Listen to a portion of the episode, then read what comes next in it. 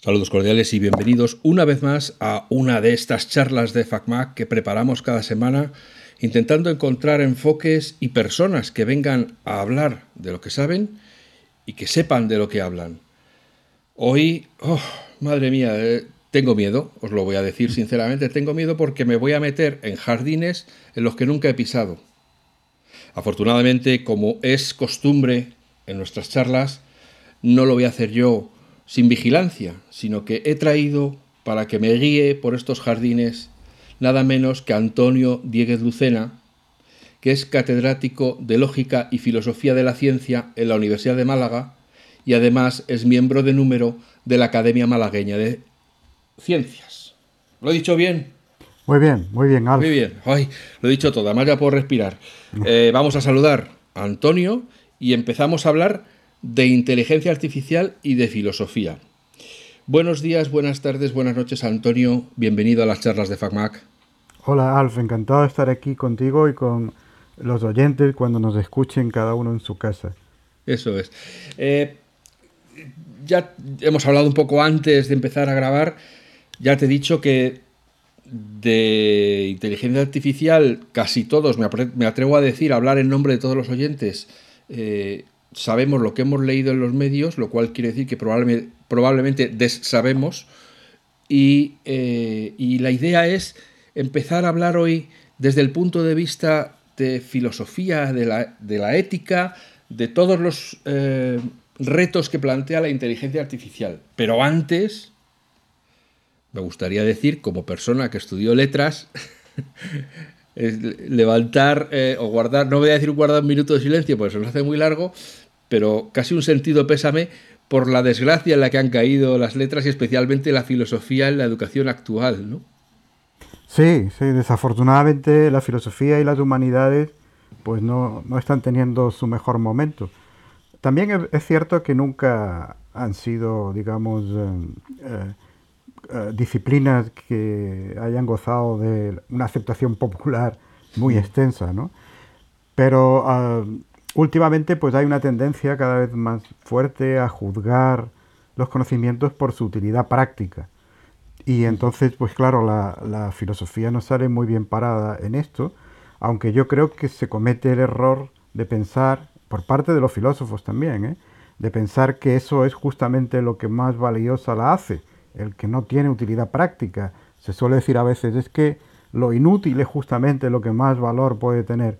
Yo creo que ese es un error. La filosofía, claro que tiene utilidad, aunque no se la quiera ver. No, no el tipo de utilidad que hoy se exige, que es la de poder servir de base a la tecnología o, a la economía, pero la filosofía ha cambiado mm, muy a menudo nuestra forma de pensar, ha, constituido sistemas políticos, ha creado ideologías, ha, forjado conceptos con los cuales hemos ido funcionando a lo largo de siglos y, en la actualidad misma mm, podemos ver mm, esa incidencia práctica de la filosofía.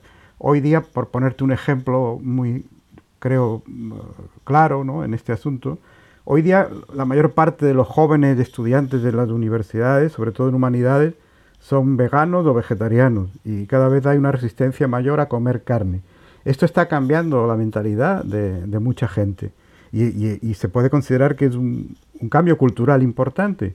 Bueno, pues el, origen de, todo esto está en un libro eh, publicado en 1975 por un filósofo, Peter Singer, eh, titulado Liberación Animal.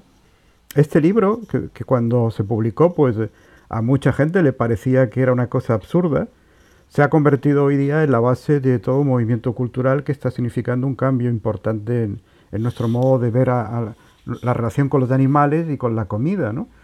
Y se podían poner otros ejemplos, ¿no? Eh, del tema que vamos a hablar ahora también, la inteligencia artificial, pues em, eh, surge, eh, la inteligencia artificial surge de la lógica matemática, que era un campo que tuvo su origen dentro de la filosofía a finales del XIX y principios del siglo XX.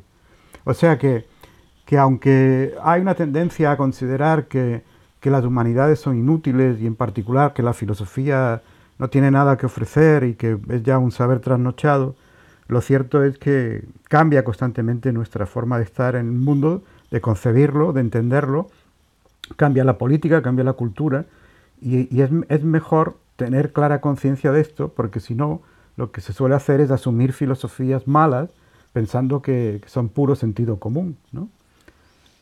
Mm, sí, hombre, además yo diría que, claro, en nuestra sociedad está muy mal visto pararse a pensar. Lo que se requiere es la respuesta rápida, el dardo, la, un poco la, crítica revenida, el, cinismo, todas estas cosas, la gracieta, tomarse las cosas en serio y decir, espera, que me lo voy a pensar y, te respondo mañana. Eso no está nada bien visto. Y claro, la filosofía, eh, claro, con, esos planteamientos vamos mal en esta sociedad. Sí, se, se valora mucho hoy día la persona de acción, la persona capaz de tomar decisiones rápidas y de y esto de pararse a pensar, que es una expresión además interesante, ¿no? Lo de pararse para pensar, ¿no? Esta, esto es algo que no, no, no, se valora demasiado, ¿no? De hecho, eh, si, si, en una tertulia radiofónica alguien dice alguna vez, y, yo lo he oído, hay, hay, personas que lo dicen a veces, ¿no? Dice, bueno, de este tema no sé, mejor lo pienso antes de contestar y otro día eh, respondo a esa pregunta. Pero ya no pues, vuelve de tertulio. sí, sí, eh, queda, casi mal, ¿no? Sí, pobre ignorante. Pues bueno, además, si la filosofía nos explica, eh, o nos, nos, sí, yo creo que encuentra por qué somos como somos, por qué actuamos, por qué nuestra sociedad es como es, y nosotros que estamos en la brega, que solo estamos remando o picando piedra, muchas veces no somos conscientes de qué resortes o qué corrientes eh, nos están llevando hacia donde vamos. Y yo creo que sí que hace falta gente que tenga la capacidad, la paciencia y las ganas de adquirir conocimiento como para decir, a ver, visto todo en conjunto, podemos expresar esta idea. Y luego las ideas se debaten, se evolucionan, se no sé qué. Pero si nadie plantea ideas, lo único que estamos haciendo es no saber hacia qué orilla nos estamos dirigiendo. ¿no? Sí, y de hecho en la actualidad se puede decir que hay más filósofos que nunca o al menos más profesionales de la filosofía que nunca, vamos a decirlo así, ¿no? Porque la palabra filósofo suele tener un sentido también valorativo, ¿no?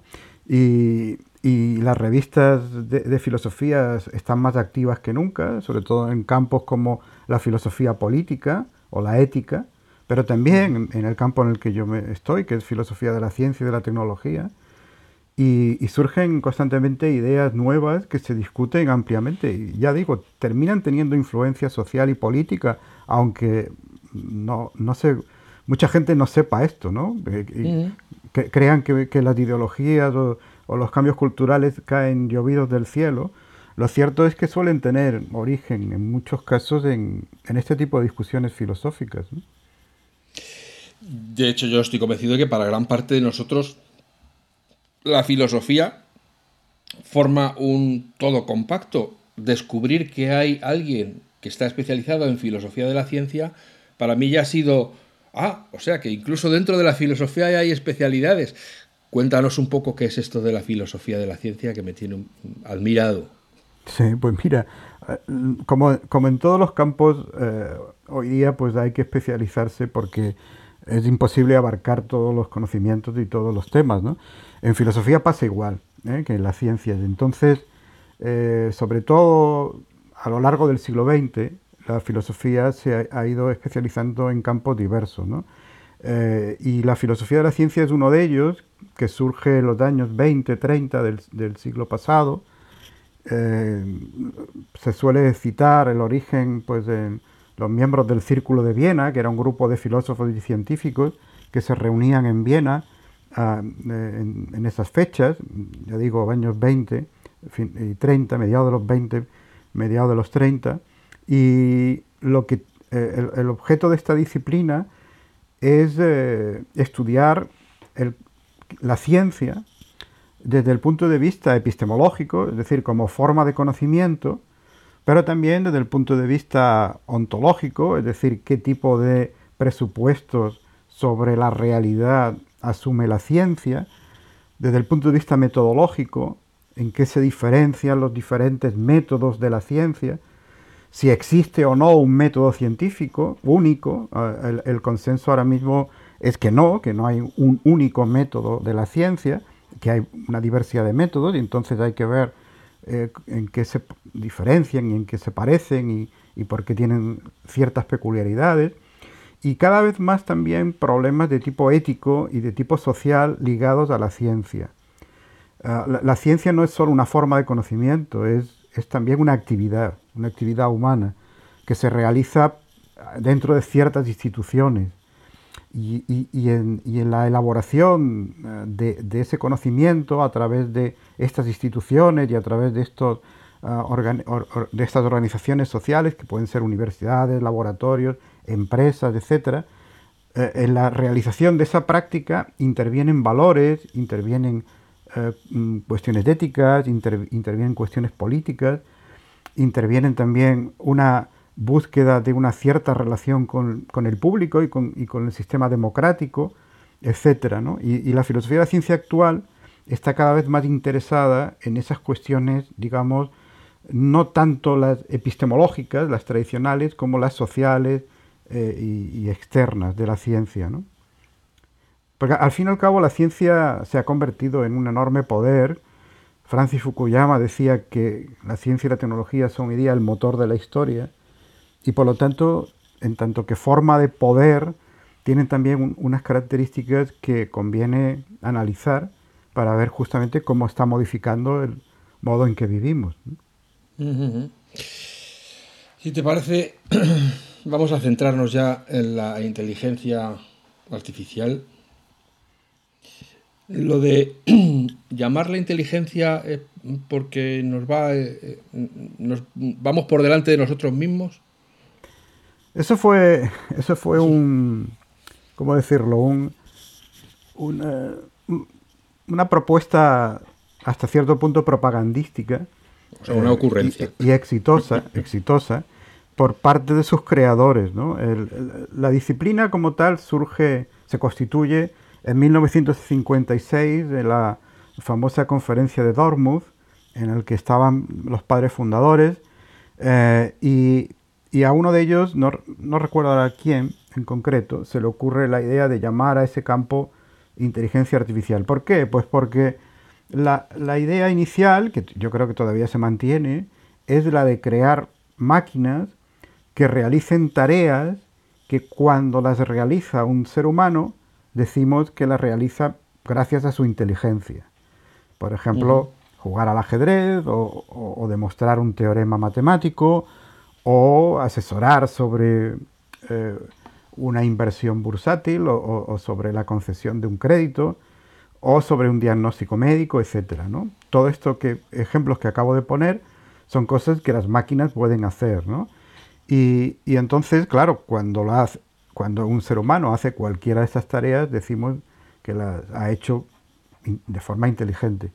Entonces, eh, el, propósito de la inteligencia artificial es eso, crear máquinas que puedan realizar estas tareas eh, inteligentes. Lo que pasa es que eh, hay quien sostiene que habría sido más modesto y más real llamarles sistemas para la toma de decisiones o para sistemas auxiliares para la toma de decisiones.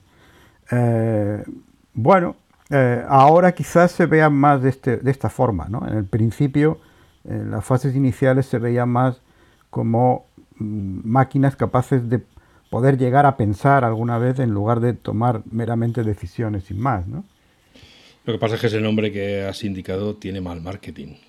Claro, claro, claro. Y por eso ya eh, lo vamos a tener ahí y no va a cambiar. Eh, a ellos mismos, a los especialistas en este campo, les interesa también, claro.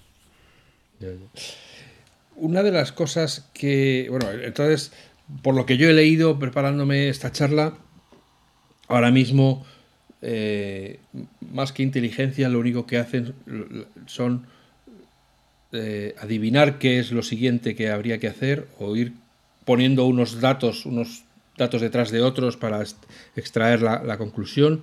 ¿Cómo podemos definir lo que tenemos ahora mismo? Bueno, claro, ah, primero habría que ponerse de acuerdo en qué entendemos por inteligencia. Eh, en cierto sentido se puede decir que son máquinas inteligentes. ¿eh? Eh, yo no, pondría graves objeciones a eso. Yo creo que son inteligentes de la medida en que resuelven problemas que requieren inteligencia cuando lo hace un ser humano, como he dicho hace un momento. ¿no?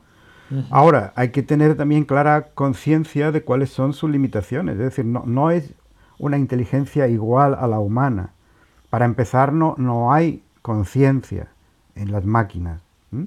Ni hay tampoco voluntad o libre albedrío en las máquinas. Eh, lo, que, lo que hacen es, eh, mediante algoritmos, resolver ciertos problemas para los cuales han sido programadas. Eh, inicialmente, la, inteligencia artificial, lo, que se conoce como GOFI, Good Old Fashioned Artificial Intelligence, que fue la, inteligencia artificial inicial hasta, digamos, años 90, una cosa así, se basaba sobre todo en, en el uso de lenguajes eh, que eh, podían eh, que podían representar razonamientos lógicos, razonamientos lógicos. Y por eso estaba muy basada en la lógica matemática. Pero a partir de los 80 empezaron a desarrollarse, empezó a desarrollarse otro enfoque, que es el enfoque conexionista, que estaba también desde el inicio, pero no había despegado, y este está basado en la idea de creación de redes neuronales artificiales. Son también sistemas formales, pero esta vez lo que hacen es eh, conectar nodos y que permiten variar pesos eh, de manera que se puede terminar ajustando un input a un output y la máquina puede aprender a ir modificando esos pesos para que el output sea cada vez más fiable con respecto al input que hemos introducido. Esto mm, pues se, basa fundamentalmente en, la utilización de teorema de Bayes eh, y, en la y en, que es un, teorema de, podríamos decir de lógica inductiva de probabilidades eh, y, luego pues eh, se beneficia sobre todo a partir de, la década, de la primera década de este siglo, del siglo XXI, se beneficia de la enorme cantidad de datos que hoy día tenemos, de las eh, enormes bases de datos que tenemos, que pueden ser analizados, por lo tanto, por estos sistemas eh, y, pueden detectar patrones que para un ser humano serían imposibles de, encontrar. Entonces, eh, digamos que ahora ya el, el, cambio que se ha producido en los últimos años, que ha ha llevado a este desarrollo espectacular de la inteligencia artificial, se puede decir que ha sido un cambio de paradigma, ha sido abandonar la idea de que lo que habría que hacer era formalizar el razonamiento lógico del ser humano y a cambio pues, eh, se, ha, eh, se, ha, desarrollado más bien el paradigma según el cual de lo que se trata es de eh, crear sistemas que pueden, que pueden obtener información eh, útil en bases de datos gigantescas, ¿no? lo que se conoce como minería de datos. ¿no? Los algoritmos que tenemos en el fondo son estos, son eh, eh, redes neuronales artificiales que permiten, que permiten obtener estos patrones en bases de datos enormes. ¿no? La ciencia ficción, el cine, la literatura, nos amenaza continuamente con el día en que las máquinas tomen el poder, sean conscientes de, sus, de que son ellas las que mandan y por lo tanto nosotros se inviertan y pasemos a ser nosotros los obedientes esclavos de los designios de una máquina, lo que es la autoconciencia o la autoconsciencia.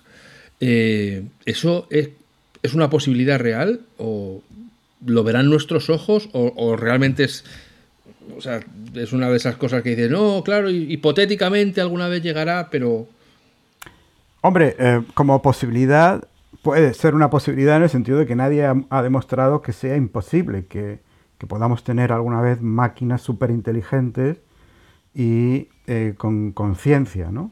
Eh, puede que quepa esa posibilidad. Yo, sin embargo, no creo que sea una posibilidad cercana por la que debamos preocuparnos. ¿no?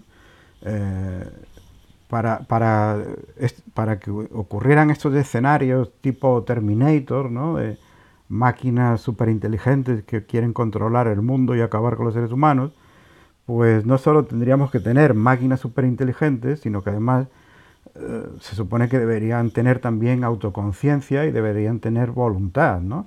Es decir, la capacidad para crear sus propios objetivos, ¿no? Eh, por el momento esto no parece que sea algo que esté a la vuelta de la esquina, por mucho que ah, está la idea de esta de la singularidad que tanto le gusta a los transhumanistas, ¿no? La, la idea de que en el 2045, como dijo Ray Kurzweil, pues eh, va a ocurrir todo esto, ¿no? Las máquinas superinteligentes van a tomar el control de todo. Esta idea de la singularidad se ha discutido ampliamente entre eh, técnicos de inteligencia artificial, especialistas en inteligencia artificial y, también filósofos. Y bueno, hay división de opiniones. Hay, quien, quien la ve posible, pero a un futuro muy lejano hay quien la ve posible a un futuro relativamente cercano, como los transhumanistas, como Ray Kurzweil, y hay quien la ve imposible, quien la ve un escenario de ciencia ficción. Eh, por ejemplo, pues eh, eh, Larson acaba de traducirse su libro El mito de la inteligencia artificial. Explica ahí en ese libro, y él es un especialista en inteligencia artificial, por qué esto no va a ocurrir. O, Gary Marcus también, otro especialista en inteligencia artificial, es muy crítico con todo esto. En nuestro país, Ramón López de Mántaras, catedrático de inteligencia artificial, eh, pues también es muy escéptico con estas posibilidades. Yo creo que estos escenarios se, eh, apocalípticos, distópicos, muchas veces se, fomentan y, y detraen la atención de los problemas más reales, de los problemas que realmente deberían preocuparnos. Por ejemplo, ¿Qué, hacen las grandes empresas tecnológicas con nuestros datos? ¿Cómo, ¿Cómo controlan esos datos? ¿Qué podrían hacer si quisieran utilizar esos datos en contra nuestra? ¿Por qué no tenemos el control sobre ellos? ¿no? Porque estas empresas están acumulando cada vez más poder y no hay capacidad política ahora mismo de oponerse a, sus deseos y a su voluntad. Lo vimos eh, con Facebook cuando eh, Zuckerberg tuvo que, dar cuenta de cómo había obtenido ilegalmente datos de, sus usuarios y los había vendido, ¿no? Y, bueno, se saldó todo aquello con una multa, pero poco más, ¿no? Es decir, eh, luego el uso de la inteligencia artificial en, las armas, ¿no? En las armas autónomas, o el modo en que se están tomando decisiones que afectan a la vida de las personas, decisiones sobre a quién contratar para una plaza, un puesto de trabajo, o, decisiones sobre créditos, sobre a quién conceder un crédito, etcétera. Y muchas veces se están dejando estas decisiones en manos de sistemas de inteligencia artificial, sin que un ser humano supervise la decisión final. Y esto pues eh, debería preocuparnos más, creo yo, que la posibilidad de que de aquí a, un siglo pues tengamos máquinas superinteligentes que quieran controlar el mundo. Yo creo que eh, para la ciencia ficción eso está muy bien, pero no, no hay muchas bases para decir que esto es algo que debamos asumir con total seguridad, desde luego.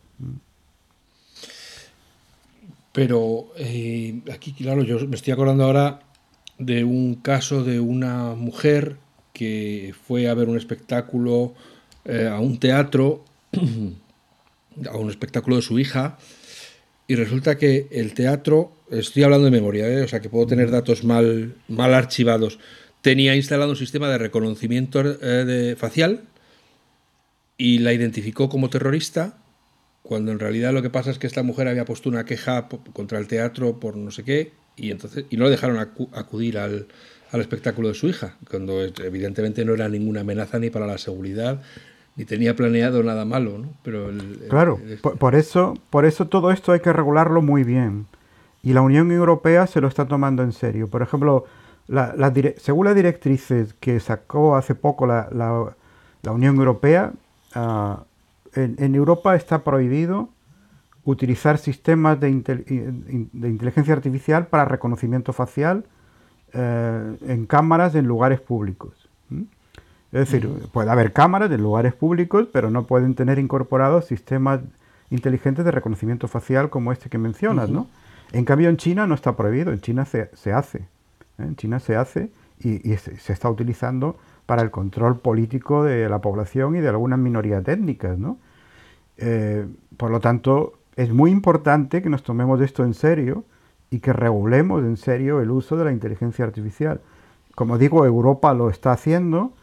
En Estados Unidos hay menos afán regulatorio por su, digamos, por su idiosincrasia política, pero mm, cada vez tanto el Partido Demócrata como el Republicano se dan cuenta de que hay un desafío importante y, y, aunque supongo que le darán mayor autonomía a las empresas tecnológicas, la mayor parte de las cuales está allí, no, no nos vamos a engañar. ellos tienen, los Estados Unidos son los que tienen estas grandes empresas, en Europa hay muy pocas. ¿no? Pues en Estados Unidos la regulación probablemente no será tan, tan estricta como en Europa, pero, pero digamos que, que irá cada vez a, a, a, un mayor rigor. Y la gran incógnita es China, ¿no? ¿Qué, qué va a ocurrir con, China cuando se convierta en, bueno, ya lo es, pero vamos, eh, tiene la intención de ser la primera potencia en inteligencia artificial, ¿no? Ya es una gran potencia en inteligencia artificial, pero quiere todavía pues tener más control y más poder sobre esta tecnología, ¿no? Entonces la, gran incógnita es que hará China, si regulará también o, al contrario, o, o utilizará esta tecnología para crear un Estado totalitario y un control total sobre los ciudadanos, ¿no? el gran hermano.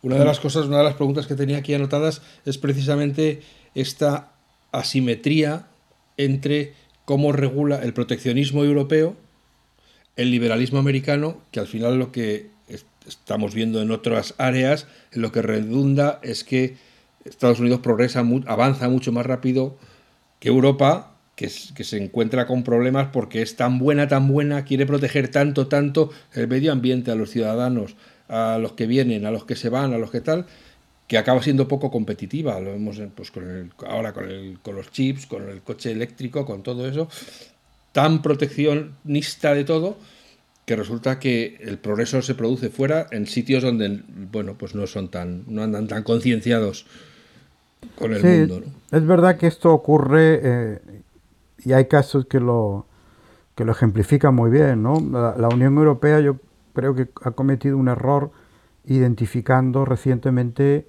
a los organismos modificados con CRISPR-Cas9 eh, con organismos genéticamente modificados, con organismos transgénicos. ¿no? Ha, identificado ambas cosas y entonces le ha aplicado a estos organismos eh, editados con CRISPR-Cas9, por pequeña que sea la modificación genética que lleven, con transgénicos. ¿no? Y eso pues pues va a hacer que, todas estas tecnologías de CRISPR-Cas9 no se desarrollen suficientemente en Europa y se desarrollen en cambio en Estados Unidos, donde no hay estas cortapisas, ¿no? Y no digamos en China. Me tienes que perdonar, pero es que no sé de qué estás hablando, que es el CRISPR-Cas9. El CRISPR-Cas9, pues mira, e, en el origen hay un científico español, que es Francis Mojica, profesor en la Universidad de Alicante, es una técnica nueva de edición genética, bueno, nueva, desde el 2013 en adelante, ¿no? Eh, una técnica de edición genética que permite modificar los genes con una precisión y, una eficacia muy superior a las técnicas anteriores, ¿no? Entonces ahora mismo es la base eh, de, de toda la ingeniería genética que se hace tanto en productos alimenticios como en, animales eh, para obtener eh, sustancias que sean de interés para el ser humano, como medicamentos, etcétera, ¿no? Y los transhumanistas pues defienden también que se, empiece a utilizar para el mejoramiento humano, ¿no? Y ya vimos que, en China lo, ha hecho un, científico que ha sido condenado por ello, ¿no? En el 2018, He Jiankui utilizó esta técnica de CRISPR-Cas9 para editar genéticamente los embriones de dos niñas, luego de una tercera, y, permitió que nacieran. Y estas niñas pues eh, no, no consiguió lo que quería, que era inmunizarlas contra el SIDA. Estas niñas probablemente tendrán alguna vez problemas de salud por todo esto. Eh, pero en todo caso fue un experimento, un experimento carente de toda ética, ¿no? Lo que hizo este científico chino, ¿no? y, se basó en esta, en esta técnica CRISPR-Cas9. Eh, le dieron el premio Nobel eh, a Doudna y Charpentier, dos, dos científicas que, que descubrieron cómo, cómo utilizarlas como tijeras y pegamento de genes, ¿no? Pero como decía antes, el que descubrió que, esas secuencias genéticas eh, repetidas en, bacterias y descubrió que funcionaban como un sistema inmunitario que cortaba el ADN de los virus, fue Francis Mojica de la Universidad de Alicante, un científico español. Al que, no le han dado el, Al que, no le, al que no le dieron el Nobel, desgraciadamente, pero lo que es peor, al que tampoco le dieron el premio Príncipe de Asturias. Eso, que eso me parece todavía más, más, más, preocupante, sí. Bueno, aquí es que ya sabes cómo lo llevamos todo. Eh, desde el punto de vista, esta es, probablemente es una pregunta tonta, así que te permito que me digas es que eres muy tonto, eh, pero hay un problema de que sean los mayores los que tengan el poder sobre la legislación de estas nuevas tecnologías que son de otra generación, que no son ellos los que las van a disfrutar. Hacen o sea, desde mi punto de vista ya deberíamos estar legislando, ya debería todo esto que nos pilla siempre el carro, pero no, no podemos decir que no sabemos lo que va a venir. Ya, ya hay suficientes filósofos hablando de, las implicaciones, de cómo va a ir esto, tal. ya debería haber legislación que, igual que decimos, pues no se puede usar cámaras que un reconocimiento facial, vale, estupendo, pero hay muchas otras alcances de la inteligencia artificial que ya deberían estar empezando a acotarse, aunque luego haya que rehacerlas porque el tiempo diga, uy, pues aquí nos, nos pasamos de frenada. Sí, bueno, como, te digo, en la, Unión Europea sí que hay ya directrices eh, importantes sobre eh, inteligencia artificial y sobre, y sobre biotecnología. ¿eh? y además muy puestas al día y muy, y, muy sensatas. a veces me, para escribir algún artículo he tenido que leerme, por ejemplo, las directrices del Parlamento Europeo y tal, pues, y, son, son están muy bien informadas por lo general. El ejemplo que puse antes de, un, error, en mi opinión, de identificar CRISPR-Cas9 con, organismos transgénicos, bueno, eh, digamos que es la excepción a la regla. Por lo general, eh, todas las directrices que emanan de la Unión Europea en estos temas están muy bien informadas. Claro, lo que pasa es que eso luego tiene que verse plasmado en leyes concretas en cada país y al mismo tiempo, pues todo esto tiene que ir cambiando con bastante rapidez porque esas tecnologías cambian con bastante rapidez también.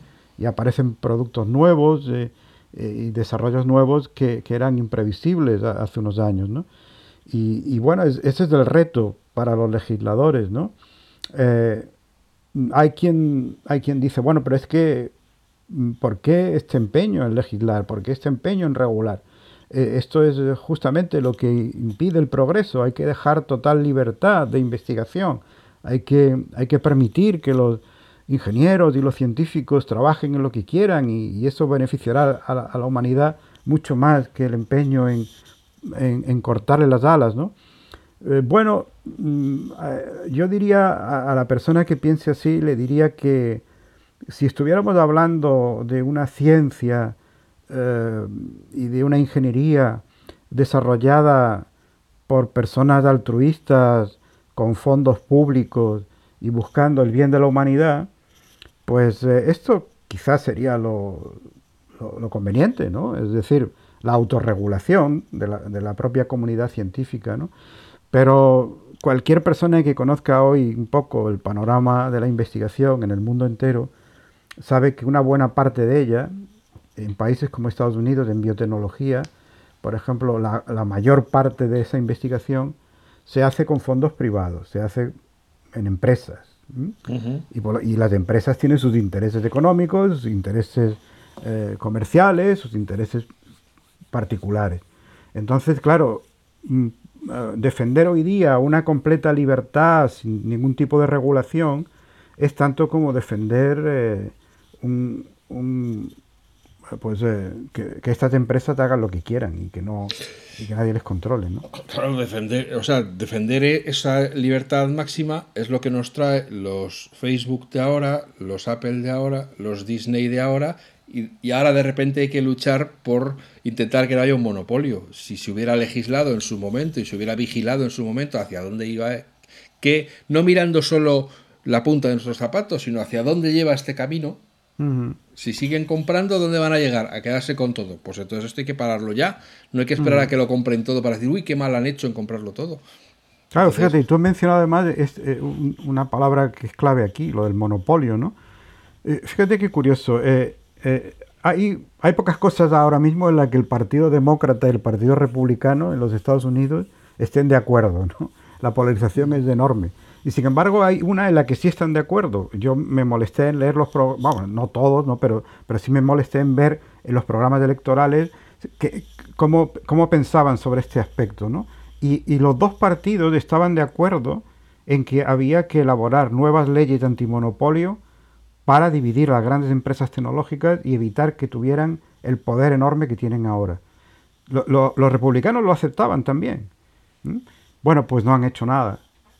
Ni Trump hizo nada, ni, ni Biden está haciendo nada, que yo sepa, que yo sepa. ¿Por qué? Bueno, primero porque esas empresas supongo que tienen sus lobbies muy potentes y segundo, porque ahora mismo China es un gran desafío, ¿no? Y entonces eh, debilitar el poder de las grandes tecnológicas norteamericanas, pues podría ponerlas en desventaja frente a las chinas. Y supongo que piensan que no es el momento de hacerlo. No lo sé, no sé cuál es la causa. Pero eh, eh, los políticos eran perfectamente conscientes de que ahí teníamos un problema. Y sin embargo no, no se ha tomado ninguna medida efectiva el poder de estas compañías es mayor que el de la mayoría de los países del mundo. Es decir, estas son compañías que pueden, eh, que pueden imponer decisiones a muchos países, ¿no?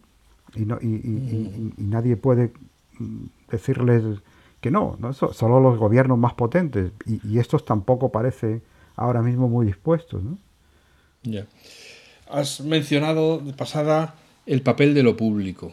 Es decir, todas estas son empresas privadas con sus propios intereses que lógicamente no lo quieren para conseguir como Miss Mundo la paz eh, mundial y que todo el mundo coma y esas cosas, sino que quieren, pues bueno, pues ellos sabrán lo que quieren.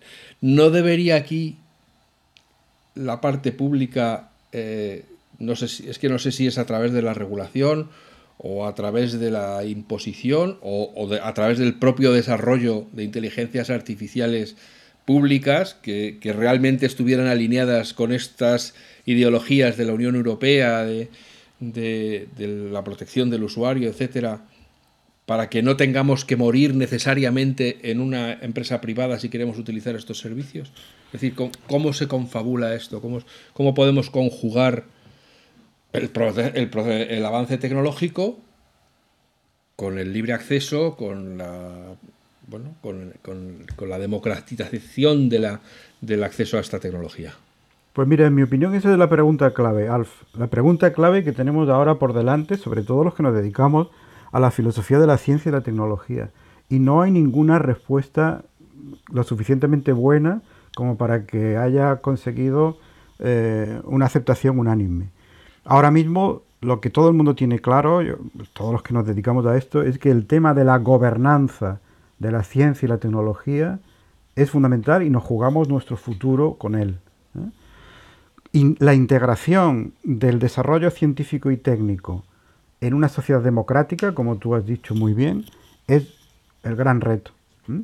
¿Cómo conseguir que los beneficios de ese desarrollo eh, vayan al mayor número posible de personas, que no vayan a una élite o a una minoría, que, no que el poder no se concentre en pocas manos y que los objetivos sean los que los ciudadanos realmente quieren, que, los fines no vengan impuestos por los jerarcas de las grandes compañías, sino que sean eh, objetivos que, digamos, eh, puedan satisfacer a una amplia mayoría de ciudadanos.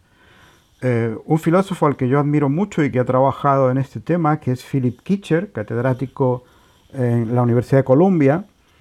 Philip Kitcher eh, plantea la, idea de una ciencia bien ordenada, es lo que él llama well-ordered science, eh, ciencia bien ordenada. Y, y ahí, por ejemplo, mm, señala un punto en el que podríamos empezar a hacer algo, y es, ¿quién decide la agenda investigadora en un país desarrollado? ¿Quién decide cuáles son las prioridades eh, eh, sobre las que debe ir la financiación pública de la ciencia y de la investigación eh, tecnológica? lo decide un pequeño grupito de expertos en comités cerrados Eh, intervienen los políticos, hay alguna representación de ciudadanos en todo esto. es una especie de despotismo ilustrado, de decir, bueno, miren, esto lo vamos a decidir entre cuatro, en secreto, pero pensando en que va a beneficiar al pueblo, etcétera, ¿no? ¿Cómo es posible, por ejemplo, que, se invierta la cantidad enorme de dinero que se invierte en, la curación de enfermedades cardíacas eh, y, en cambio no haya todavía una, vacuna efectiva contra la malaria. ¿no? Eh, claro, la, respuesta es simple. ¿no? Eh, los países ricos, los problemas cardíacos son los que más afectan a la población mayor, mientras que los países pobres es la malaria, la, la enfermedad que probablemente causa más muertes todavía. ¿no? Entonces, pues eh, eh, los beneficios están claros, beneficios económicos están claros por dónde van a ir, ¿no? Pero no debería la ciencia incluir en su agenda investigadora, incluso los países más desarrollados, una atención mayor a, los deseos, objetivos, eh, beneficios de, de, la población mundial en general. ¿No debería ser ese un asunto político a discutir de forma pública en lugar de en comités privados? Eh, eh, yo creo que esto beneficiaría a la ciencia. Hay quien considera que algo así pues sería intrometerse de nuevo en, la libertad de investigación. Pero bueno, de hecho ya en, todos los países donde hay investigación científica y técnica se establecen unas prioridades de la financiación. ¿eh? No se financia por igual cualquier proyecto. y por lo tanto, si, es inevitable que haya un, orden de prioridades de la financiación pública de la investigación, pues hagamos que la discusión sobre esas prioridades esté abierta al debate democrático, ¿no? Sí. Perdón. Vaya. Eh, además de todo esto que estamos hablando, que yo creo que, como siempre, eh, pues vamos a ir tarde y, querremos legislar cuando ya esté todo hecho a perder. Y ya los grandes de turno ya se han hecho con la con la con el mapa mental de la gente ya tengan el espacio en el cerebro igual que ahora todo el mundo habla de chat GPT aunque no sé como yo no sé para qué lo voy a usar ni sé si me va a servir alguna vez para algo y tal pero esa palabra ya la tengo en mi cabeza y probablemente no la voy a olvidar nunca cuando ya todos tengamos en la cabeza palabras que pertenecen a empresas privadas, que no olvidemos que esto no es una ONG, sino que es una empresa que está buscando directamente ya con Microsoft, que le ha pagado un pastón para los próximos años. Y sucesivamente todas las demás, la de Google, la de tal, se van a ir colocando de manera eh, disimulada en todos los productos para que los usos que hagamos vayan a engordar su propia base de datos y puedan a su vez regurgitarla pues modificando nuestros comportamientos de compra o incitándonos a votar determinadas opciones o visitando determinados países porque están pagando una pasta para que salga preferentemente los resultados. En fin, la manipulación de la que no somos conscientes, yo creo que debería haber una investigación pública potente que diera una alternativa, vamos a decir, neutra, o por lo menos que sus valores estén con los del país que te ocupa, ¿no? o, del, o, del, conjunto de países, si hablamos de la Unión Europea. Debería haber una eh, inteligencia artificial desarrollada por la Administración Europea a libre disposición de todos los ciudadanos europeos, que para eso para, para lo que les pagamos a ellos los impuestos. Si luego hay otras más especializadas que te cobran X o que obtienen tus datos y tú estás feliz de dárselos, pues bendito sea Dios, ¿no? Pero pero eh, deberíamos tener una alternativa pública y no dejar todo este negocio, toda esta nueva realidad, que es una cosa que iba, a preguntarte y se me ha pasado antes. ¿Esta es la nueva revolución? ¿Estamos asistiendo al nacimiento del nuevo infante que va a cambiar, como todo el mundo dice, la sociedad que conocemos? Es muy posible, sí. Eh, está el término este que ya se ha acuñado de la cuarta revolución industrial, ¿no? Eh, eh, la, primera, pues, habría sido la de la máquina de vapor, la segunda, la, del petróleo, los combustibles fósiles, la tercera fue el surgimiento de, de, los ordenadores y esta cuarta se supone que sería la integración de las máquinas con, con la inteligencia artificial, el Internet de las cosas, y, el, y, la, y la, la, difusión casi universal de, de, la, de las aplicaciones de, la, de las tecnologías de la información y de la comunicación y la inteligencia artificial sobre todo, pues a, a cualquier tarea, ¿no? Yo creo que sí, que ahí efectivamente se, se, van, se están viendo ya cambios verdaderamente revolucionarios, lo que se llama las tecnologías disruptivas, ¿no? Tecnologías que no solo, que no solo permiten un, un, avance importante, sino que además sustituyen por completo todo lo anterior. Es decir, que, que vuelven obsoletas de pronto toda la tecnología previa, ¿no? Y cambian el mercado de forma radical, ¿no? Eh, esto pues efectivamente lo, eh, lo hemos visto eh, en las últimas décadas con, todo lo que está sucediendo a la inteligencia artificial, que es una de las tecnologías disruptivas más claras. ¿no? Pero si me, me permites que, que, vuelva a lo que planteabas tú eh, de la cuestión de la investigación pública, yo estoy de acuerdo contigo en que en ese asunto nos jugamos mucho. Uh, debe, debe potenciarse la investigación pública, eh, la investigación con fondos públicos. No podemos dejar todo esto en manos de empresas privadas. Obviamente, las empresas privadas pues tienen un papel fundamental, ¿no? Y conviene, eh, conviene fomentar también la, conexión entre la investigación pública y la privada. Y en España ese es uno de los retos pendientes, ¿no? Porque no, existe una, conexión tan fuerte como en Estados Unidos. ¿no? Ahora bien, hasta ahora los comienzos de estas grandes tecnologías disruptivas se han producido en universidades públicas o en, laboratorios financiados con dinero público. Eh, es ahí donde han tenido su origen todo esto. Y sin embargo luego donde se han producido los grandes beneficios es en la utilización que han hecho de esto las grandes compañías tecnológicas.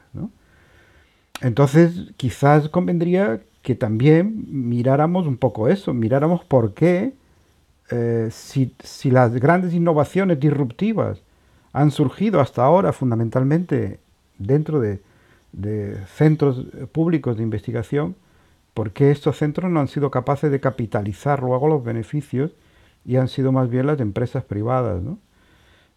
Habría también quizás que, conseguir que, que, estos rendimientos eh, revirtieran, revirtieran sobre la investigación pública. Hace años, eh, para los más jóvenes de los que estén escuchando esto, probablemente les parecerá, pues eso, también alguna novela antigua de Cervantes o así, pero había una auténtica batalla por el código abierto frente al código privativo. Palabras que ahora mismo están absolutamente descatalogadas ya, que es una cosa que en todo esto de la inteligencia artificial, a mí dentro de todo esto de lo público, es una cosa que me parece que se echa, que yo echo mucho de menos. Que no se hable de que esto tiene que tener una parte de código abierto donde todo el mundo pueda ver qué es lo que se está haciendo con, con pues, que, puedan corregir los, las desviaciones, los sesgos, los no sé qué, que, que, esté abierto a la comunidad de programadores que quieran aprender o que quieran ver cómo se hace para intentar mejorarla entre todos y que realmente sea buena para, para todos. ¿no? Pero nadie habla de códigos abiertos aquí. Bueno, está sigue habiendo Sigue habiendo una, una comunidad muy concienciada con esto, ¿no? Quizás no mayoritaria, pero sigue existiendo y, y, cada vez más, eh, más consciente de que efectivamente ahí nos jugamos aspectos importantes del futuro, ¿no? Lo que pasa es que todo esto requiere una tarea educativa, ¿no? Una tarea educativa y, divulgativa que ahora ya empieza a tomarse en serio, ¿no? La, propia ciencia se ha dado cuenta de que se juega mucho en la imagen pública de la, de la investigación. ¿eh? Y, entonces, eh, mientras que hasta hace unos años el científico o el ingeniero que se encargaba de tareas divulgativas era visto un poco con, desprecio, pues en la actualidad esto se valora cada vez más y de hecho pues para los profesores universitarios ahora hay un sexenio, que es el sexenio de transferencia, que se puede conseguir eh, justamente no con actividades investigadoras, sino con actividades de divulgación y transferencia del conocimiento. Eh, lo cual es una señal de que efectivamente la mentalidad está cambiando.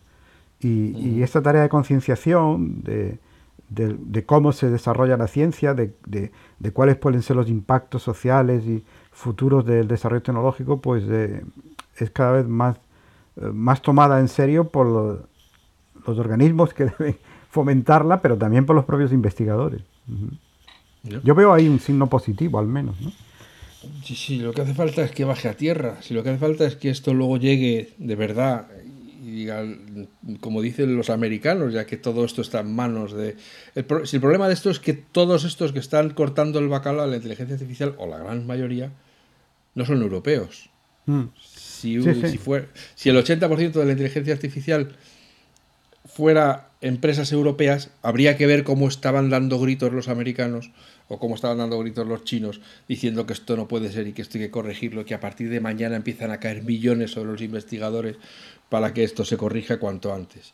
Pero en, Europa parece que no... Bueno, pues, pues, bueno, pues lo están haciendo ellos. Pues, pues ya vendrán y hmm. ya está, y pagaremos los peajes que haya que pagar.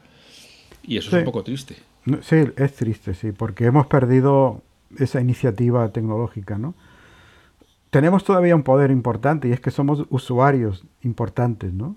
Somos, eh, en fin, eh, ciudadanos que consumen bastante tecnología y que tienen un poder adquisitivo alto, ¿no?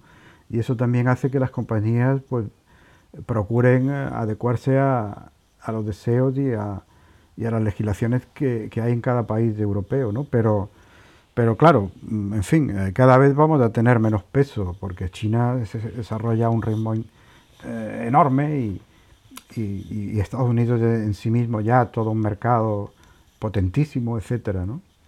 Lo que pasa es que a, China con la excusa de que son comunistas se les puede bloquear el acceso y está bien.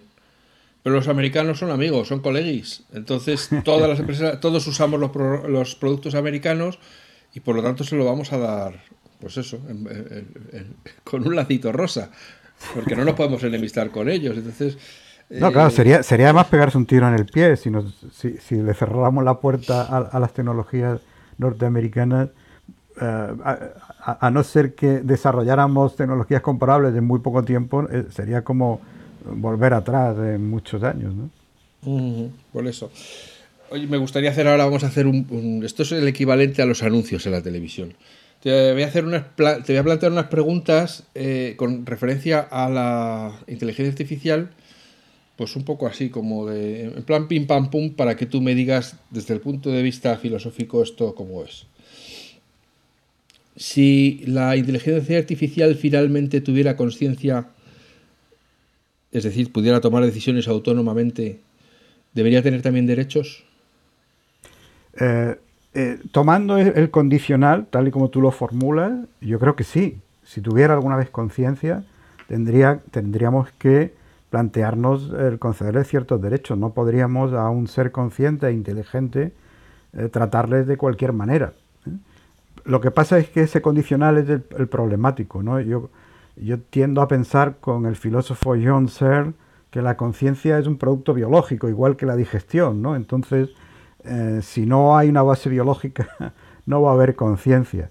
Sé que esa es una posición minoritaria, que la mayoría de los filósofos que trabajan en esta cuestión piensan que, la conciencia se puede obtener también sobre una base eh, de silicio, por ejemplo, no de, no de carbono. ¿no? Yo soy escéptico con eso. Eh, yo creo que, no vamos a tener máquinas conscientes. Tampoco hace falta. ¿eh?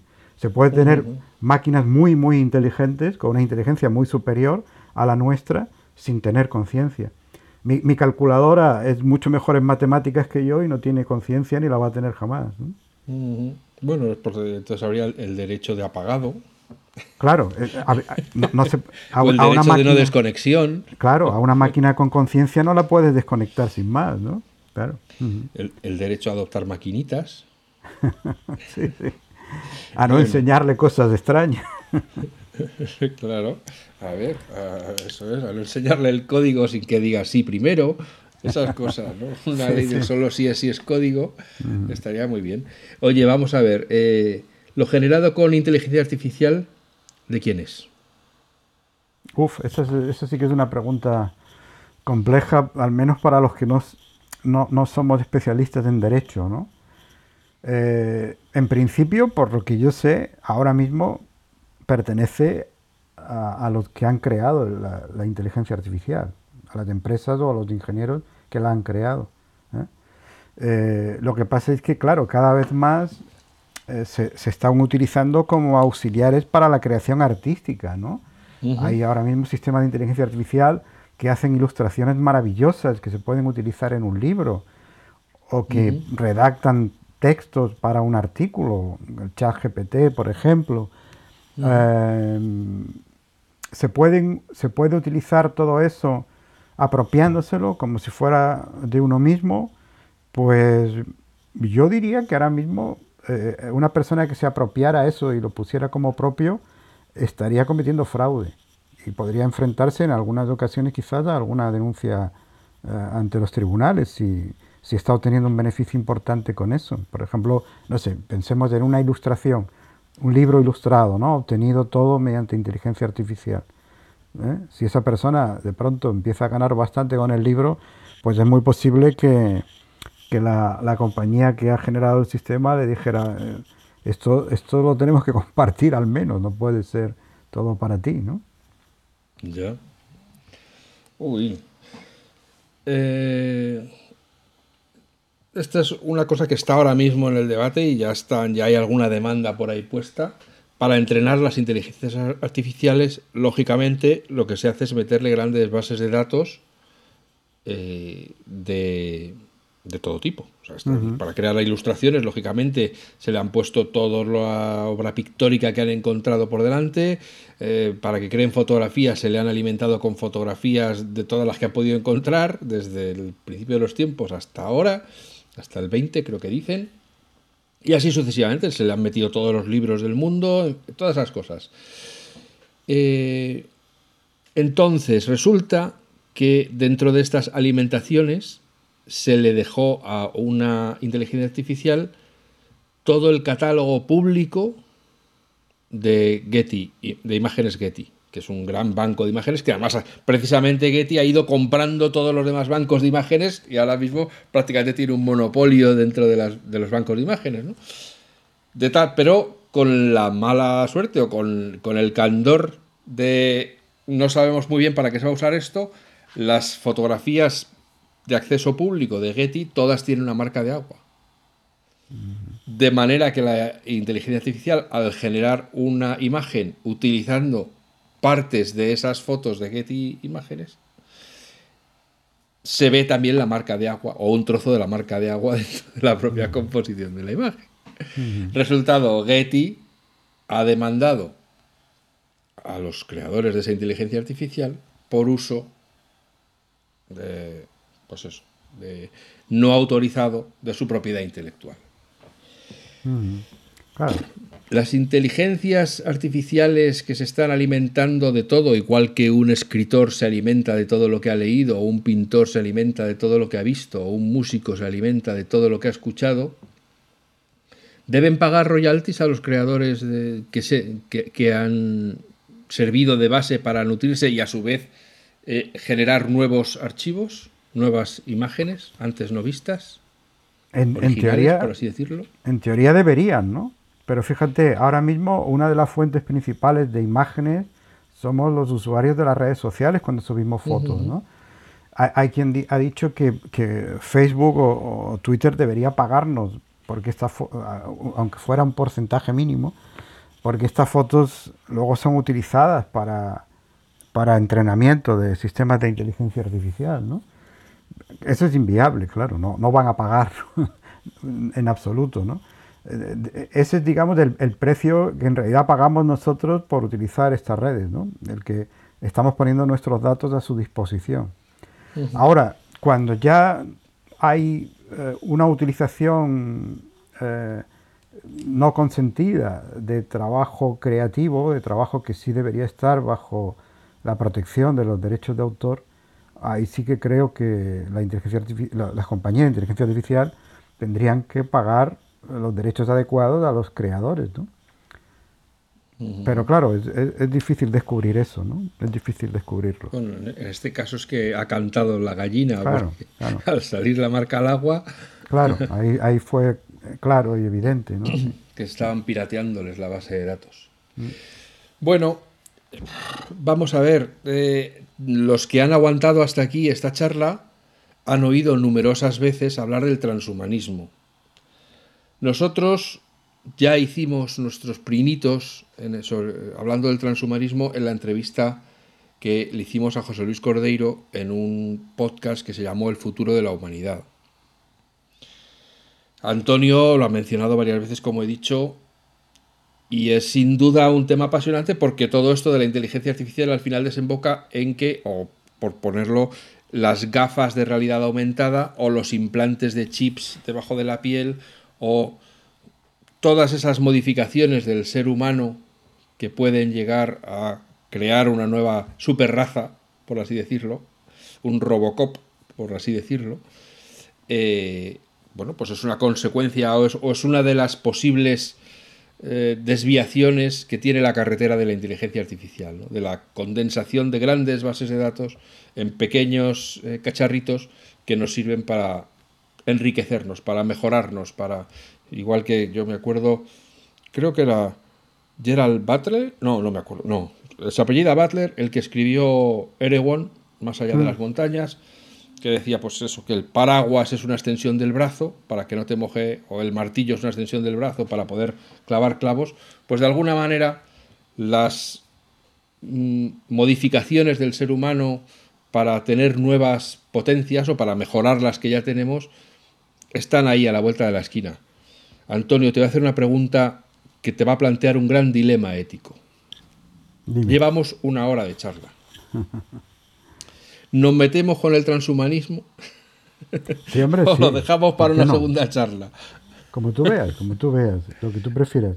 Si quieres te puedo comentar brevemente algo ahora y más adelante. Vale, a ver, dame, dame una, ponnos en situación porque claro, eh, bueno, con José Luis Cordero hablamos ya hace muchos meses y seguro que la gente ya no tiene tan presente aquella charla. Pero que no sé si he explicado bien el transhumanismo, me he quedado corto, porque yo, claro, tiendo a quedarme con, la, con, lo jugoso, pero probablemente me olvido de los matices.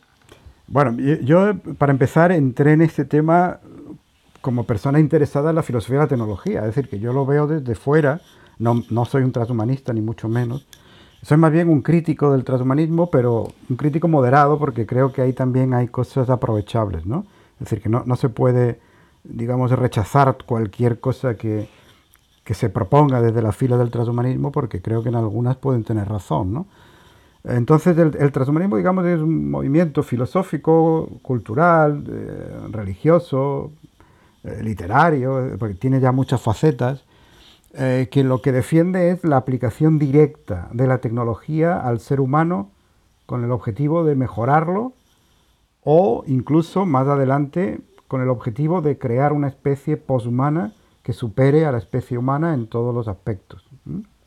Esa sería la idea fundamental, es decir, la tecnología hasta ahora se ha utilizado para mejorar el entorno, para mejorar el, eh, lo, que, lo, que, Ortega llamaba la sobrenaturaleza en la que el ser humano habita. Eh, ahora eh, lo que los transhumanistas dicen es ya va siendo hora de aplicar esa tecnología directamente sobre el ser humano no para mejorar el entorno, no para mejorar el medio, sino para mejorar al propio ser humano. Ahí hay dos, vías fundamentales, una sería la biotecnológica y otra sería la ligada a, la inteligencia artificial y a la robótica, la, creación del cyborg. Eh, con respecto a esta última, yo creo que los avances están siendo más modestos de lo que se dice. no, eh, no en inteligencia artificial, sino en la posibilidad de que el ser humano se integre con máquinas inteligentes, etcétera, etcétera. La empresa Neuralink de, Elon Musk, pues eh, de vez en cuando hace algún anuncio de, que está consiguiendo ya la conexión directa entre la mente y la máquina, entre el cerebro y la máquina, pero por ahora los logros han sido bastante modestos, esa es la verdad, ¿no? En cambio, en el ámbito de la biotecnología, pues ahí sí que creo que vamos a ver pronto resultados sorprendentes. Por ejemplo, se está estudiando de manera rigurosa por parte de los científicos el envejecimiento. Se ha convertido en un campo de investigación emergente donde se están invirtiendo ahora pues unas ingentes cantidades de dinero para eh, conocer cuáles son los mecanismos biológicos del envejecimiento y cómo poder controlarlos hasta el punto de poder revertir el envejecimiento, es decir, de poder rejuvenecer a los seres humanos. Eh, y en ese campo, por cierto, hay algunos españoles en primera línea. María Blasco, la directora del CENIO, eh, Juan Carlos Dispizúa, eh, Carlos López Otín, Manuel Serrano, se me quedan nombres en el tintero, ¿no? Pero todos ellos están en primera línea en, mundial en la investigación de estas cuestiones. Y yo creo que, bueno, ya se conocen bastante bien cuáles son los, mecanismos fundamentales del envejecimiento y, empiezan, en ratones se han conseguido ya, pues, eh, eh, terapias rejuvenecedoras que han funcionado de manera bastante razonable y empiezan a haber ya ensayos clínicos, algunos bastante prometedores, ¿no? ensayos clínicos en seres humanos.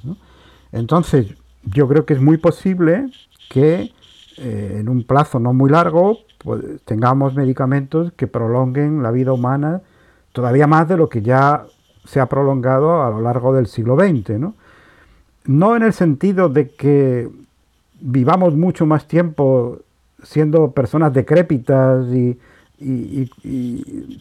necesitando cuidados de, de otras, ¿no? sino sino eh, en el, en el sentido de que el, envejecimiento será lento, será más lento y que incluso podrían en algún momento revertir, ¿no?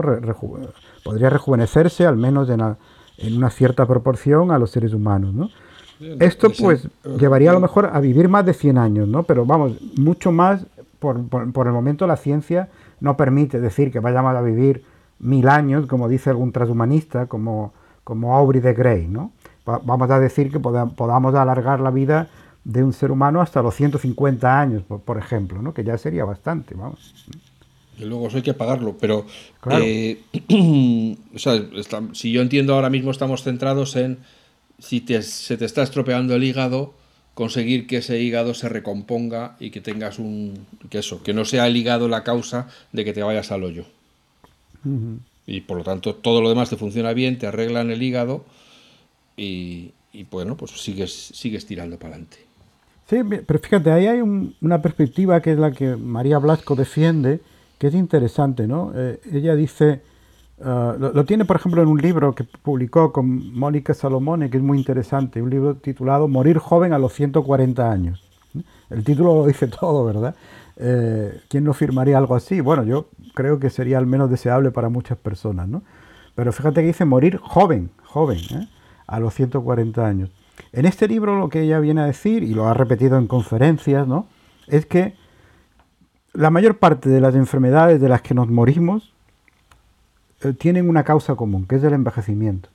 ¿eh? El cáncer, la diabetes, las disfunciones cardíacas, problemas circulatorios,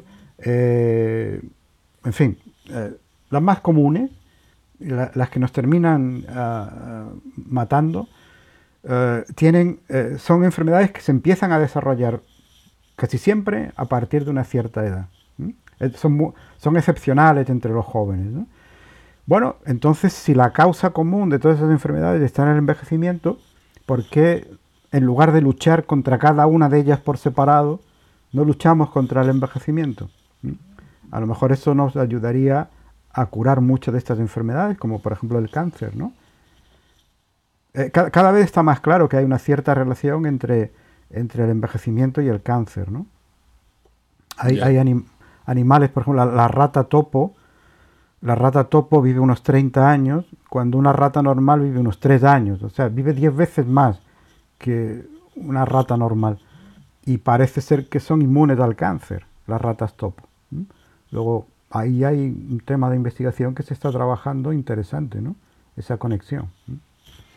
Claro, lógicamente, si antes morías a los 27 reventado en el campo, pues no te daba tiempo de desarrollar cáncer. Claro, claro. Ahora que vivimos noventa y tantos años, pues nos da tiempo, vamos, a que se nos vean todas las, todas las vergüenzas. ¿no? Bueno, es que es un tema que, que cuanto más hables, más vamos a querer escarbar y, nos vamos a ir a las dos horas y yo creo que eh, debemos tener también cierta piedad para, con aquellos que, nos están escuchando.